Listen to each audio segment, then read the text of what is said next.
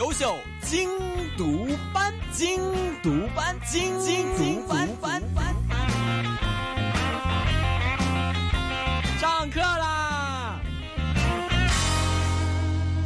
好，说到中文科呢，我觉得一定要和就是还是我那个年代就已经开始成为这个补习老师的一些，我们说有谈如英姐姐咁樣 年紀咁樣經驗 嘅補習界的老师，跟他们聊一聊。我们欢迎校园老师，校园你校园老师你好。大家好，我係現代教育嘅蕭源。因为呢，我们大家都说说很多的时候，一直都是会轻视中文呢件事情，因为大家覺得我都講都係廣東話嚟噶嘛，有冇可能唔識中文呢？咁、樣，咁所以第一個問題即刻要問下老師啦。咁其實而家啲學生到底識唔識中文呢？他們到底會唔會中文啊？诶、呃我上堂嘅時候咧做過一個測試咧，我就問佢哋，係譬如話當黃昏嘅時候咧，咁啊，梗係日落乜嘢咧咁樣，咁照計應該係日落西山，係華燈初上。咁但係其實由中一去到中六咧都好猶豫啊。其實問佢哋日落西山咁樣，咁咁佢哋答唔到之餘咧，亦都好似未聽過呢啲嘅字詞咁樣。所以可想而知咧，佢哋嘅中文水平普遍係比我哋想象中咧係再低啲嘅。啊，如果我是中醫呢，我諗中六都係咁就有啲過分啦。係啊。會唔會其實咁樣呢？對於佢哋成日去參加考試，我哋話參加文憑試啦，誒、有啲乜嘢係你自己會比較擔心嘅一樣嘢咧？即係其實見到佢哋英中文水平比我想象中爭咁多嘅時候，我估過去十年最大問題呢，我哋中文科係冇咗嗰個範文嘅教學啊。嗯，咁同學變咗佢哋平時去練習嘅呢，其實練得好虛啊，因為我哋成日都話誒聽説讀寫。係咁其實誒、呃、聽説讀寫係一個好抽象嘅一個概念嚟嘅，啊聽啲乜嘢練啲乜嘢，啊、其實並冇一個實際嘅範圍，咁、變咗佢哋嗰個、呃、我哋所謂嘅職學方面咧比較弱，冇、一個足夠嘅輸入。啊，冇一個誒足夠輸入累積個學問啊，一啲技巧啊等等咧，咁自然個輸出就就低啦。所以你也是覺得說，其實新學制之下、新學制之下，學生很多的中文水平的退步情況是比較嚴重的。冇錯，我覺得同嗰個學制本身係因為取消咗範文係有關嘅。嗯，係啦。那所以呢，那要如何入手去提高我们说這一代的這个中文水平呢？你覺得？我覺得呢個唔單止學生感到頭痛啦，連係老師或者家長咧都感到好頭痛嘅。誒、好似頭先咁講啦，其實我覺得平時同學喺嗰個閱讀嘅層面咧，誒、真係不妨廣少少。誒，係呃同埋最緊要咧，要識得儲錢。嗱，咩叫儲錢？望到啲好嘅文章，無論入面嘅一啲情節、橋段、感情，甚至乎係字詞啊、寫作手法咧，其實都應該要累積。咁慢慢慢慢變成咗自己嘅財富咧，誒遇到其他嘅考卷嘅時候咧，就可以施展出嚟啦。哦，就是其實平時嘅閱讀習慣都好緊要。誒閱讀習慣啦，個即學嘅習慣好緊要啦。佢哋睇完好嘅字詞，一啲手法其實要記低，要去精讀嘅。但我哋而家因為大部分都係略讀，係啊，因為我哋考嘅時候冇一個特定嘅範文要考啊嘛，所以大家睇嘅時候咧都係略讀啊，知道下就算啦。因為明知嗰篇係唔會考嘅，係，係啦，咁所以大家嗰個投入其實冇咁高。咁其實會唔會話依家啲學生都冇乜即學嘅精神呢？他們沒有什麼特別要留意這些事情的一個概念，也是不是？嗯，我諗誘惑可能太多啦。就算我哋成年人平時啊有部手機同埋有本雜誌，可能都揀咗誒呢個誒手機雜誌 more than 誒、即係睇一啲我哋平時睇嘅一啲經典嘅名著啊等等。咁、學生就更加係會係受到呢啲誘惑咧，變咗平時睇書嘅機會少咗、啊。咁即學就更加講唔上啦。哎，其實我每一次都是聽到大家討論中文的問題的時候，其實我都覺得，我我或多或少會覺得有點遺憾，因為我自己不是讀中文出身的，係所以我就在想說，利用一两年，可能我自己本身没有这个障礙，但是我就看到有些人說可以因為中文不及格，所以就冇大學學位，即係佢係直情係幾其他科幾高分都好，都唔使諗噶啦。我會在想說，到底中間哪個環節出了錯？如果比較極端啲嘅，可能有些同學他是中文冇唔合格嘅喎，咁、想問下老師啦，你覺得是哪個環節出了錯？你講得好啱啊！尤其是呢個現象咧，出現喺名校生身係咯身上更加明顯。佢哋好多都係誒英文係犀利過中文嗯嘅，啊、反而佢哋嗰個英文咧會寫得好流利嘅文章，但係中文咧就可能咧感到重重嘅困難。誒、呃我諗最主要嘅問題咧係佢哋嗰個、誒普遍學生咧誒、其中一樣嘢值得講嘅就係、個文言文咧係係比較弱嘅。嗯，文言文對佢哋嚟講，好似我哋誒、呃去接觸韓文啊、日文等等，係一個好陌生嘅文字。但係我哋對韓文同埋日文都尚叫有興趣啊。係但佢哋對文言文嘅興趣咧就唔係好高，唔係好唔係好好投入。嗯，咁我諗呢個係拉低咗佢哋分數一個主因嚟嘅。所以說現在老師也覺得說文言文這個部分是考生面對的一個很重要的難關。係啊，就即便是一般其他中文中学的同学，也是觉得这个很難。係啊，因為我估最主要係同學面對呢、個誒、呃文言文嘅時候咧，因為文言文嘅考核咧其實分幾個部分嘅嚇，咁啊、考內容啊。誒、誒一啲手法啊、結構啊、評價同埋比較啦。其實考試咧就唔係想象中咁難，主要都係考翻嘅內容㗎。所以其實你只要去理解個文章咧，就答到好多題目。但問題就係我哋之所以唔理解個文章，係因為同學仔對嗰啲字詞句等等嗰啲基礎咧係係比較薄弱啊。咁所以我成日都話要即學咧嘅意思就係話，你由中一開始見到嗰個誒文言文嘅字詞係咁解嘅，請你揾本簿仔去抄低去記低，因為呢個係你嘅財產嚟嘅。你一年可能記一二百個，咁一路去到中六嘅時候呢，可能你記咗誒幾千個呢，有好多古文你開始就睇得明㗎啦。但問題就係學生其實而家係冇養成呢個習慣。啊，譬如話中一應該要學咧，就係學一個嗯一個知字。個知呢係嗯當然我哋可以解個的字啦，但個知其實都解做前往咁解嘅。譬如我今日知誒、呃香港電台嚟到去錄影啊、錄音呢個節目咁樣啦。咁其實你學咗呢個字，其實應該抄低，慢慢不斷咁樣再温習，咁就成為你嘅財產嘅一部分。但係你冇記低嘅，咁而家明咗，你可能出咗去就唔記得啦，咁樣咁冇咗一個積學嘅過程咧，就嗰、個、呃、出嚟嗰個 output 自然係係係差好多啦。咁我哋話啦，因為可能有啲人起步比較遲啦，即係都係中四先開始，誒、原來要考 DSE E 喎，先、開始意識到呢個問題。那有沒有一些可能說沒有辦法這麼從長計議的一些方法？他們說可能真的當我面對這個文憑試的考核內容的時候，有一些辦法可以幫他們的文言文進步多一點呢？我認為呢，而家嘅中四就相對會幸福少少。點解呢？因為今年嘅中四呢，佢哋嘅課程呢，就同而家嘅中五、中六呢就唔同嘅。係啊，而家嘅誒中五、中六呢，佢哋就考個考試呢，就係考翻我哋頭先所講聽説讀寫一個好虛無縹緲嘅範圍嘅。但係呢，誒而家嘅中四佢哋考嘅二零一八年嘅考試呢，佢哋就要考翻嗰啲範文，即係我哋以前細個讀嘅《出師表》啊、《逍遙遊》啊等等呢，佢哋要考翻、要背翻、要精讀啊，再唔係略讀啦。咁變咗，當佢知道係一定要考呢啲嘅文章呢啲範圍呢，咁佢、就會更加投入去記晒所有嘅字詞、所有嘅技巧，就唔係以前嘅略讀。咁我諗呢一方面對佢哋嘅中文能力咧嘅提升咧，都係大有幫助。其實中文其實應該係咁學啦。如果唔係，有陣時有啲呃誒國內嘅朋友或者係一啲台灣朋友問：喂，你哋其實中文考啲乜嘢啊？咁我只能夠答佢聽説讀寫。 咁佢話：喂，呢啲係一啲好。好好好實用嘅技能嚟嘅啫噃，但係中文其實係應該要讀啲誒誒名著啊、經典啊，去嗯誒從中學習一啲技巧，甚至乎改變自己一個人嘅一個人格。係咁而家誒能夠可以二零一八年重新實行咧，我覺得都係一件誒一個幸福嘅事 嘅，係咪幾欣慰啊？覺得？好開心 啦。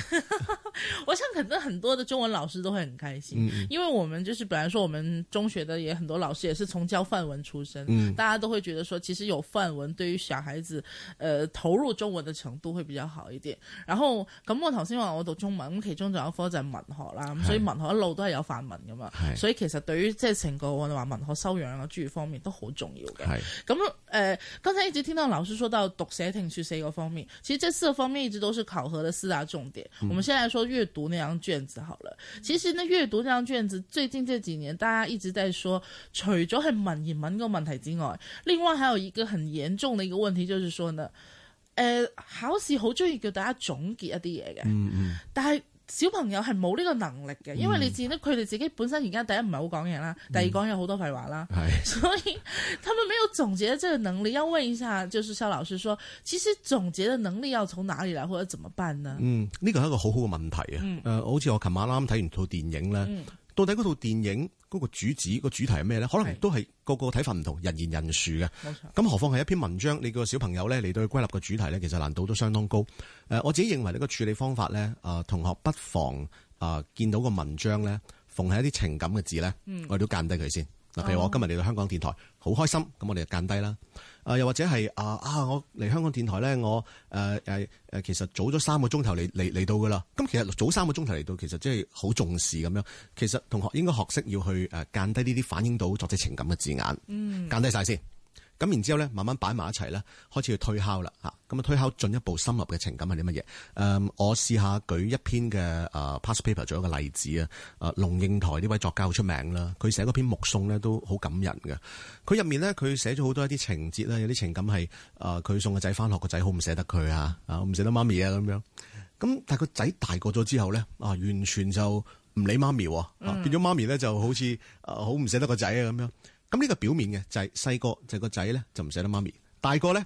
媽咪就誒唔捨得個仔啦。咁問題就係話呢個情感可唔可以再挖深少少？啊，原來咧作者真正想帶出嘅情感咧係話誒人生其實會遇到好多一啲呃嗯必要嘅誒離別嘅情況嘅，誒我哋冇辦法改變，我哋一定要接受咁樣。咁所以如果同學能夠喺睇文章嘅時候揾到一個誒表面嗰陣嘅嗰個現場嘅作者嘅情感，同埋深入啲嘅情感係第二層嘅，能夠能夠揾到能夠平時多加訓練嘅話呢，我覺得呢個係能夠比較治本嘅處理嘅方法嚟嘅。所以其實，呃，我覺得這個能力呢，應該是多看嘛，亦有，就是咁你睇多文章多，或者用你呢個技巧用得多，都會比較熟，係嘛？係啊，每篇文章試一試，睇下可唔可以撩到最少兩層嘅情感出嚟。嗯，係啦，其實說到這個總結情感這個問題，好像以前沒有這麼重視，是不是？從現在才開始很注重學生總結的那個能力。係啊，我諗以前嘅焦點多數都係放喺範文嗰度。其實閱讀能力都有考好多唔同嘅題型嘅，但係由於而家冇咗範文咧，大家焦點就唯有放翻喺閱讀嗰度啦。嚇、咁所以閱讀好多一啲題目啊，都俾大家誒放大咗，就話啊死亡之卷啊等等。其實係因為我哋本身冇乜嘢係可以揸手，咁、所以就我諗範文學仔都係應該重推係真係好啱嘅一件事。大家都一直在很感慨這件事情。不過要說到呢，剛才提到的兩件事情，一個就是文言文的部分，還有一個總結的部分。那除了這兩點之外，老師有沒有一些其他的問題是在閱讀這張卷子可以給同學一些提示的？有啊，誒、呃、閱讀卷呢其實好得意嘅，每年呢，同學其呃實誒嗰、個總分，如果能夠攞到大約係三分一到啦，嗱譬如九十分係滿分，你能夠攞到三十分呢，其實係個分數大約係已經合格 level three 左右噶啦。嗯，咁所以不妨呢，就係、誒首先唔好咁驚先嚇，即係唔好諗住哇九十分我要攞八十幾分先至先至攞到最高，唔會嘅。其實基本上誒呃攞、到三分二左右啦，其實可能係全港係最高分咁滯噶啦。哦，啊，咁所以首先俾翻個信心俾自己先。其次咧，啊頭先所講咧就係、始終啊、文章咧一定係啊主題先行嘅。係誒、呃你攞到個主題嘅話呢，其實其他嘅周邊嘅題目呢都好容易係應付到嘅。所以頭先所講嘅方法呢，就係揾個主題揾情感，不妨挖深少少。同埋好多時候誒，呃唔、一定話要做一啲題目嘅嚇。你睇你收到個文章，望到啲題目其實都好煞風景。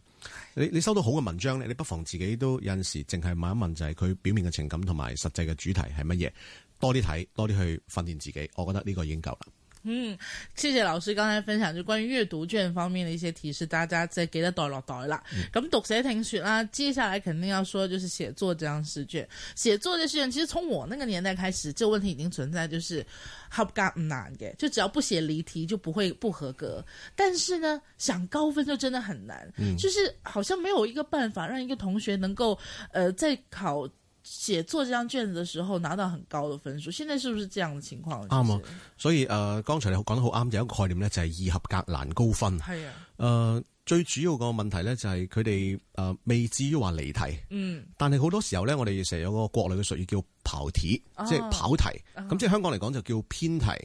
咁係咩意思咧？我舉個例子，譬如話誒、呃今年嘅題目咧就係誒講夢想嘅係嚇，夢啊想就看似不切實際，其實就好有意義。咁呢個今年嘅題目啦。咁好多同學咧喺誒去討論呢個話題嘅時候咧，佢就講講咗好多人係追求夢想，譬如愛迪生嘅夢想咧，發明電燈膽咁樣嚟到去造福人群咁樣之類。佢舉咗好多例子，嗱佢舉啲例子咧，其實會令到佢可以合格嘅。但問題就係佢冇回應到題目呢，好重要嘅概念就係、愛迪生初頭呢個夢想係好好不切實際嘅，係俾人嘲笑嘅，係人人都叫佢放棄嘅，試咗千幾次都唔得嘅。啊！但經過佢努力之後呢，終於發明電燈膽，好有意義，影響深遠，影響巨大。嗱，如果你咁去 present 阿愛迪生呢個咁嘅例子呢，咁自然就能夠攞到一個上品嘅分數。但係如果你淨係將愛迪生好似你喺上網 Google search 佢嘅資料，然之後抄一次呢，咁呢個就其實係合格嘅邊緣咯。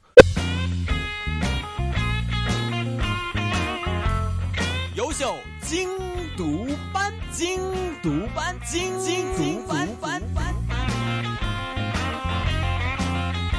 上课啦！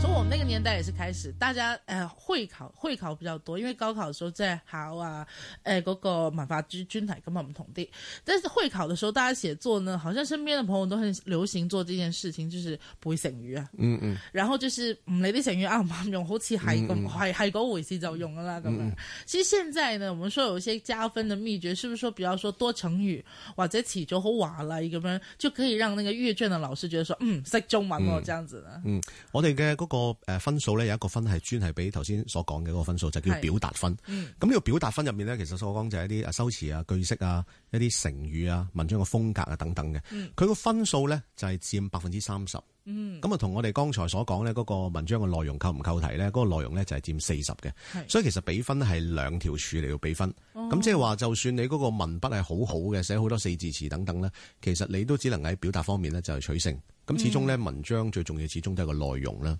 所以就大家千祈唔可以忽略內容方面嘅訓練。怎麼樣能夠讓自己內容豐富一點，或者說是誒、呃有內容咧？我哋成日話，唔同嘅文體咧有唔同嘅要求嘅。我舉一個例子，譬如話寫一個描寫文啦。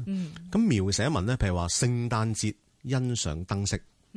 咁我哋嗰個內容點先高分咧？原來佢內容咧有一個要求咧，就係話你個感受夠唔夠深刻。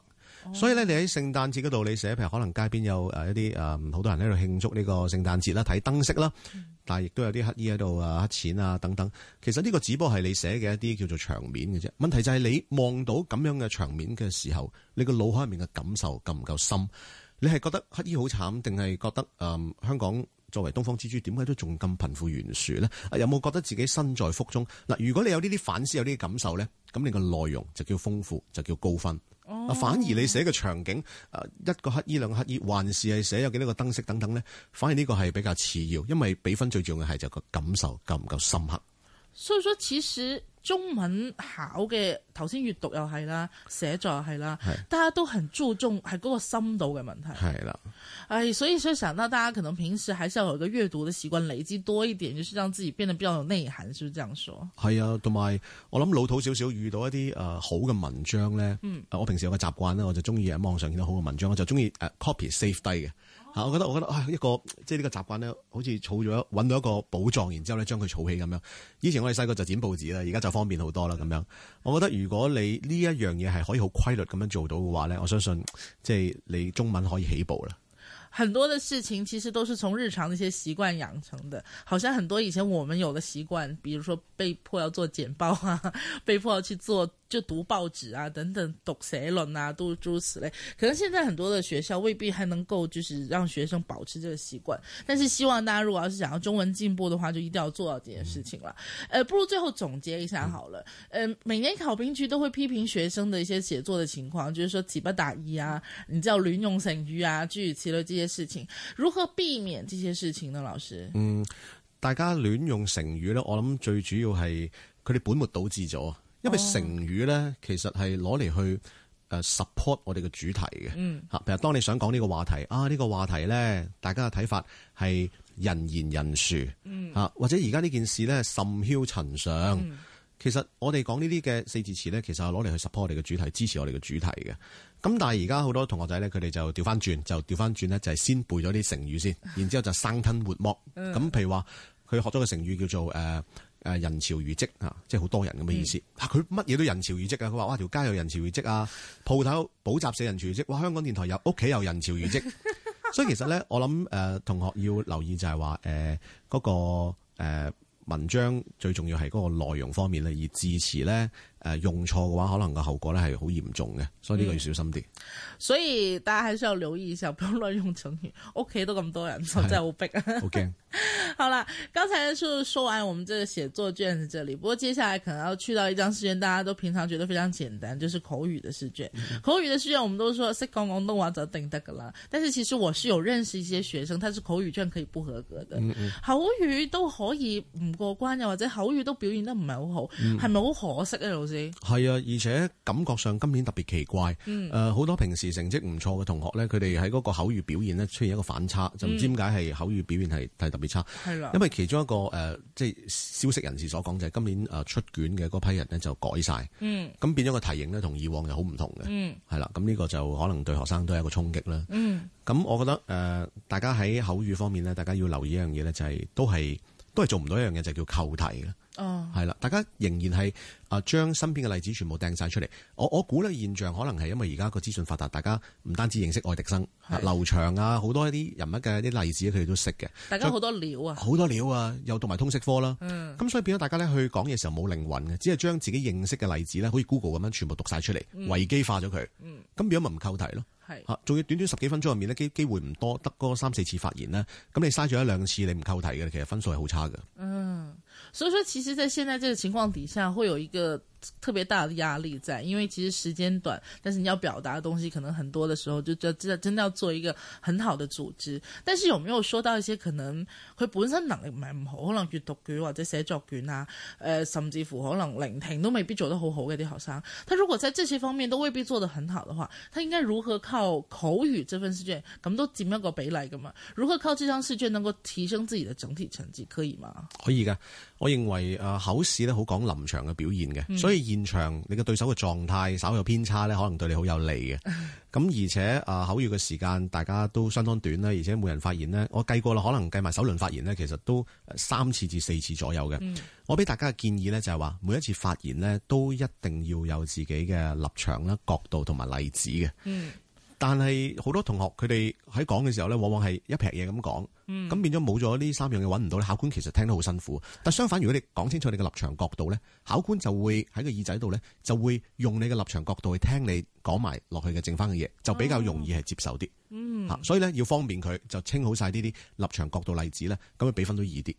有没有说有一些同学可能比较容易犯的失误是什么呢？大部分同學佢哋最大嘅失誤咧，就誒、呃我估係冇清楚睇到題目嗰、個嗰個要求啊。嗯，係啦。咁啊、呃譬如話舉例子誒、呃有啲同學佢討論個話題嘅時候咧，誒、呃我哋講翻個題目啊，個題目就係、呃有啲人話班制旅行咧，嗯、其實已經係變成例行公事。啊，咁啊就誒、呃失去意義咁樣。其實題目要回應有兩個概念嘅。系就班際旅行咧，第一係咪失去意義啦？第二係咪例行公事啦？咁樣咁同學可能佢冇睇清楚咧，佢就變咗係淨係討論誒、呃我哋贊唔贊成班際旅行？咁、其實係離題嘅，嗯，所以呢個要小心地處理嗰個題目嘅好好幼細嘅一個要求。所以说还是要仔细看题目，留心和紧扣那个题目。嗯，好像几张试卷都会有个共通点，扣題扣题啊。係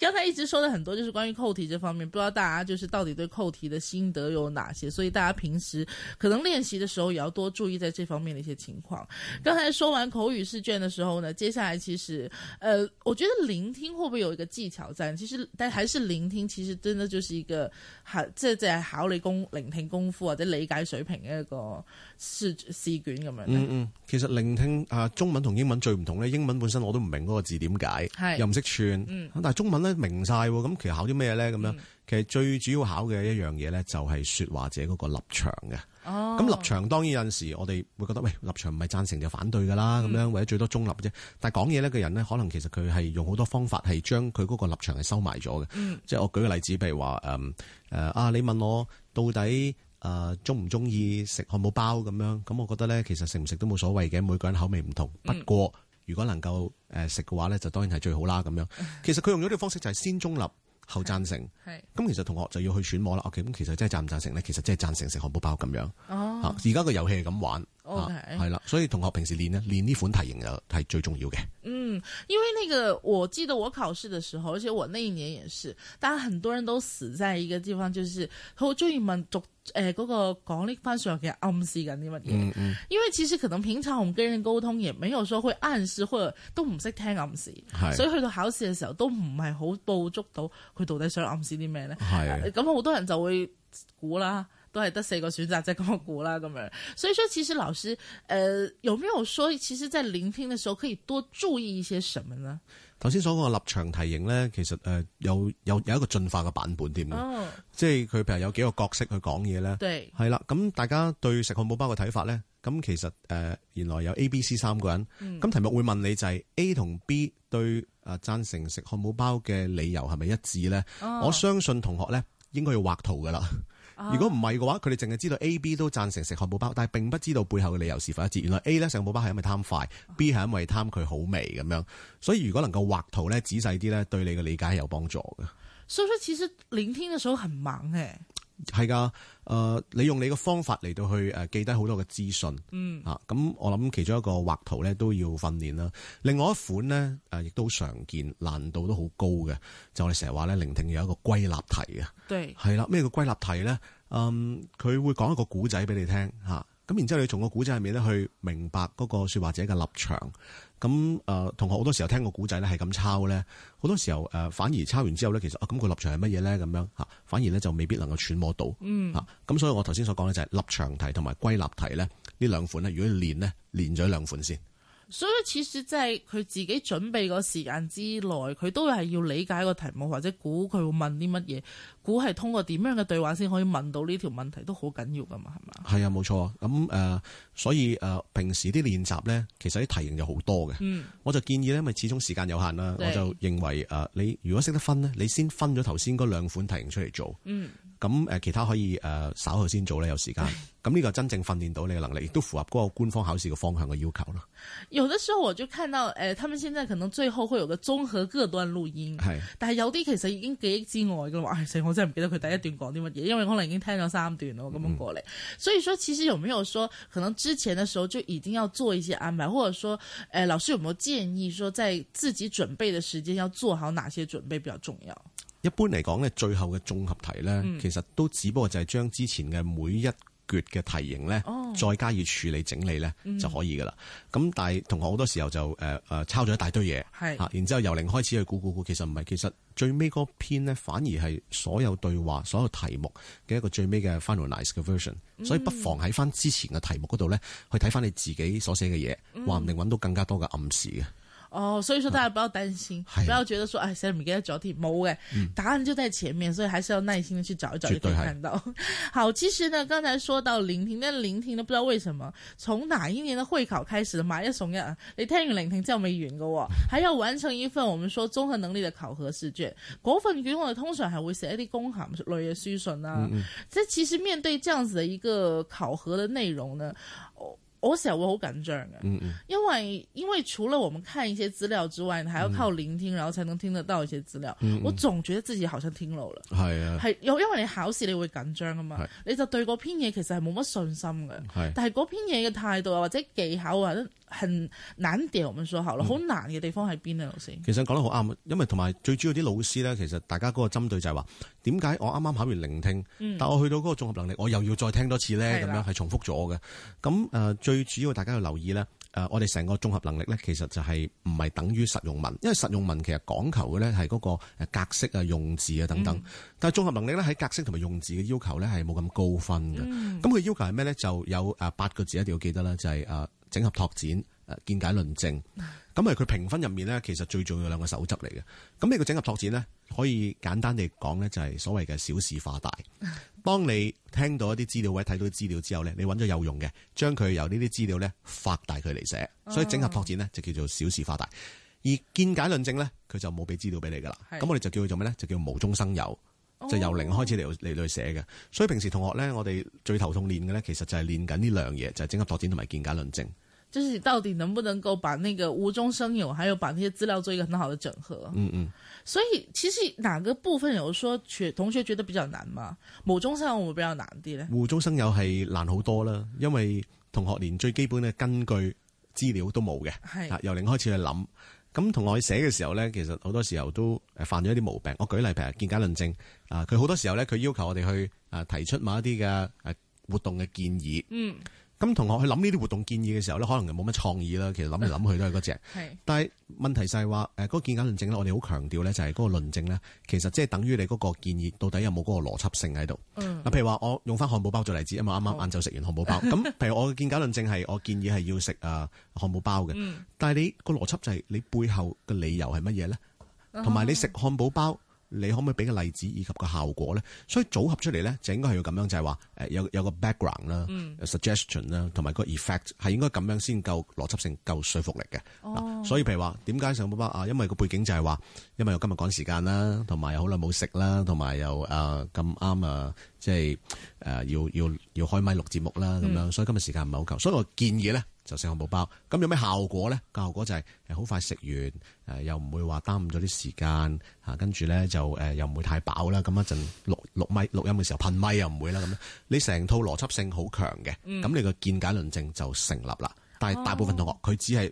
寫呃啊嘅時候咧，只係話誒食漢堡包啦、食薯條啦咁樣，只係講一啲好好好簡單嘅建議出嚟。咁呢個好難贏到對手嘅，其實有的时候我在想，会不会有些同学提出的意见或者他自己的见解系唔合理比较多呢？我諗唔單止唔合理，誒、仲有一樣嘢就係欠嗰個針對性。啊，哦譬，如個題目咧，佢要求我哋去舉辦一啲活動咧，嗯係啊、希望能夠可以擴闊到同學嘅視野嘅。嗯咁但係同學佢舉辦啲活動咧，可能誒、展覽啊、講座啊等等咧，咁我就覺得展覽講座係一個活動，嗯，但係似乎冇針對題目嘅要求。咁啊，展覽講座點能夠擴闊到人嘅視野咧？相反有啲同學佢話：哦，原來能夠咧可以係同外地啲學生去交流啊等等。呢、個嘅建議咧，就反而比較針對到嗰個題目嘅要求啦。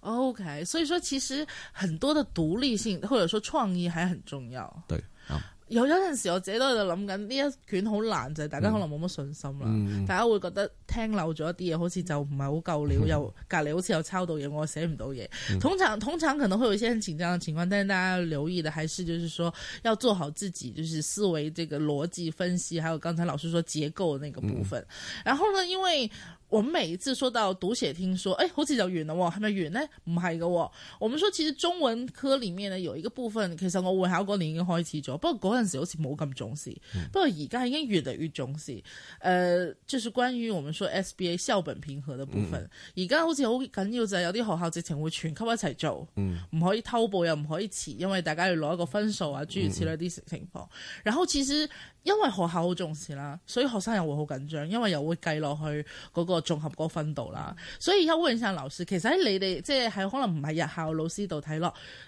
SBA 呢個部分係一個點樣一回事呢？其實，其實 SBA 咧，我就誒好矛盾嘅，佢係誒學生既可以掌握到嘅一個部分，係但係又係學生最掌握唔到嘅。點解咁講咧？因為啊誒 SBA 咧，咁同學係佢自己去寫啲日常課業啊、閱讀報告、閱讀記錄啊，或者嗰啲選修單元啊等等咧，咁係佢俾心機好。啊，敬業咁樣做好佢，咁其實完全由自己控制嘅，係咪？嗯，但問題就係個分數當上咗去教育局嗰度，係嘅時候，佢個教育局點樣將佢嗰學校嗰啲同學仔嘅分數點樣調整啊等等咧，其實冇人知嘅冇錯。嚇。啊咁、所以你到底是否能夠控制到，定係控制唔到咧？咁樣咁呢個都係一個謎啦。咁我覺得誒、呃大家誒、呃不如就係喺嗰個閱讀過程入面睇下可唔可以誒、呃為自己養成一個習慣，去提升到自己其他 paper 嘅能力。咁、我諗咁樣諗可能會開心啲嘅，一個職學嘅部分啦冇。錯啦。剛才說到很重要的一個概念，說積學積學，所以大家其實不妨不要太過紧张，还是把它就当成一个日常的吸收文学知识的一个部分。嗯嗯，很多的一些内容，因为其实说到中文考卷的话，我们要想要说分析历届试题啊等等很多的方向都可以聊，但是时间呢又不是那么多，所以我们不妨呢其實可以問一下老師，呃，咁其實仲有半年到就要開始新一年嘅 DSE 啦，所以說現在可能中六嘅同學已經開始即係緊鑼密鼓地開始準備考試呢個過程，但是其實很多嘅同學可能心裡沒有底，就不知道說咁，哎呀得翻半年，我應該點樣練自己中文，或者點樣可以令到自己中文可以再升個 grade 呢？咁樣、問一下老師啊，今天今天請我老師就是最後幫我們總結一下，在這半年當中，想要短時間有一個中文成績進步的話，有哪些事情可以幫到同學？嗯，嗱，第一個咧有少少搞笑嘅，不過係真嘅就係、出街咧。或者平時温習咧，就真係唔好帶部手機出 去，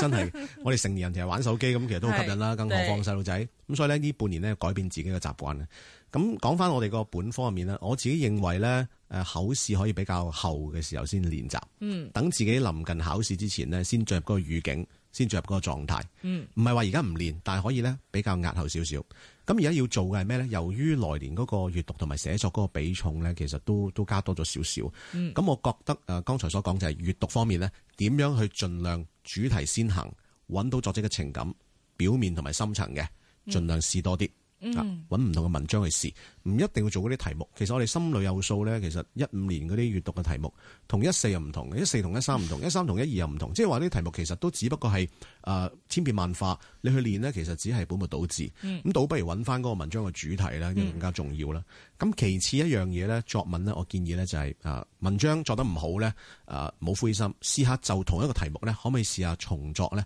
三次？譬如話，我要叫啲學生作一個題目叫誒陽光與陰影，哇！第一次咧離晒題唔合格，唔緊要，你知道個錯處之後咧，再改啊，再改咧，慢慢合格，再改再改咧，慢慢能夠寫到咧 level five level five star 喺同一個題目入面咧不斷去鍛鍊。但係當然啦，同學就普遍比較欠耐哎性，就啊呢條作過啦，我作第二條，唔可以咁樣嘅。喺同一條題目嗰度咧，你要進步。咁我覺得呢個喺寫作方面咧要留意啦。至於譬如話聆聽就淨係做剛才所講嘅立場同埋歸納題咧，我覺得呢個係誒首要啦。綜合能力方面咧。誒見解論證嘅訓練咧不可少，因為見解論證某程度就係等於半篇文嚟嚟對無中生有㗎啦。但係頭先所講呢個邏輯性同埋針對性咧一定要多加訓練，同埋要留意一個都幾搞笑嘅謬誤就係佢哋嗰個嘅見解論證咧係往往係唔夠時間寫啊，因為放咗太多時間喺嗰個整合拓展嗰度，喺度不斷小事化大化到發得太大啦，係。結果後面嘅見解論證咧嗰個比重咧就失衡。咁所以咁樣時間控制方面都要留意啦。